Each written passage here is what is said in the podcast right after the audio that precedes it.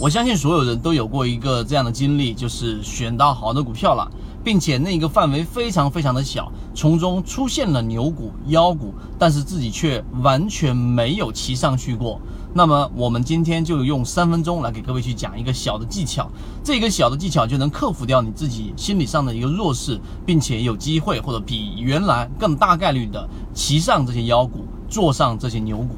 首先，我们来说妖股，它一定有一个特点，它就是一定不不是在你的最密集的视野范围之内，然后突然之间启动。这个我们之前讲最近的春金工，然后再往前推，我们说的华人药业、东信和平等等，都是短期内涨了百分之六七十，甚至百分之一百多的一一个呃个股。那为什么在自选板块当中，我们的圈子当中？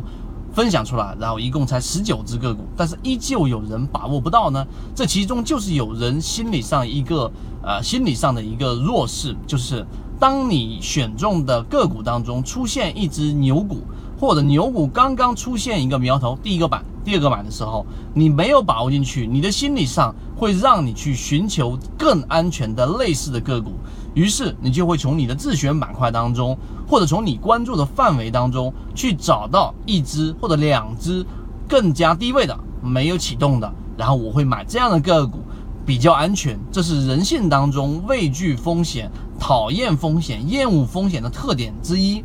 第二就是补偿效应，我要找到一只个股，然后安全性比你更高，然后我认为同样的方法、同样的环境、同样的板块，甚至于同样的位置。我错过了这个华人药业，我错过了这个春天工，然后我再去买这一只个股，它也至少有它一半的这样的机会吧。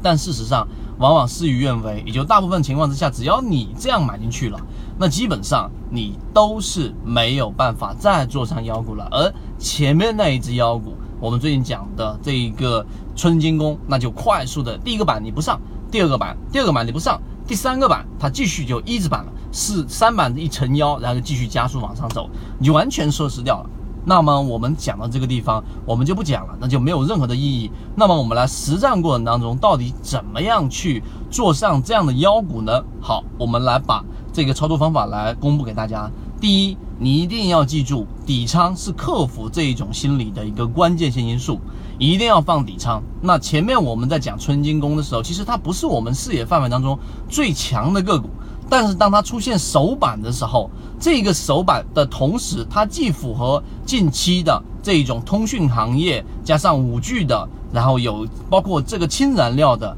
这相关概念，这只个股都包含在里，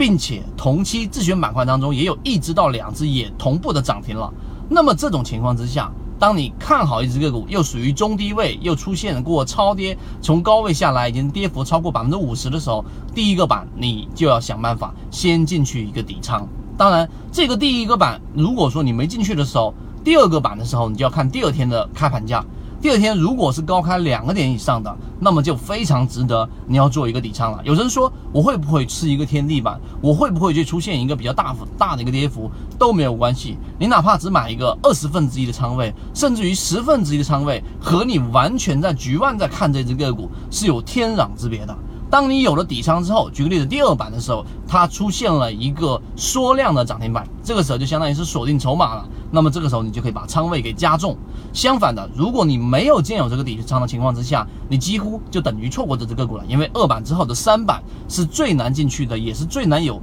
这一个足够的勇气进入进去的。即使你进去，也是非常非常低的底仓的。这个地方再进底仓，那么在后面再补进去的这种难度就特别大了。所以希望今天我们的三分钟对你来说有所帮助，在实战过程当中怎么去抓妖股，怎么在妖股的合适位置介入进去，以及怎么在自己的自选板块十几只当中去布局这种低位的妖股，我们在实战的圈子当中会给各位讲到。希望今天三分钟对你来说有所帮助，和你一起终身进化。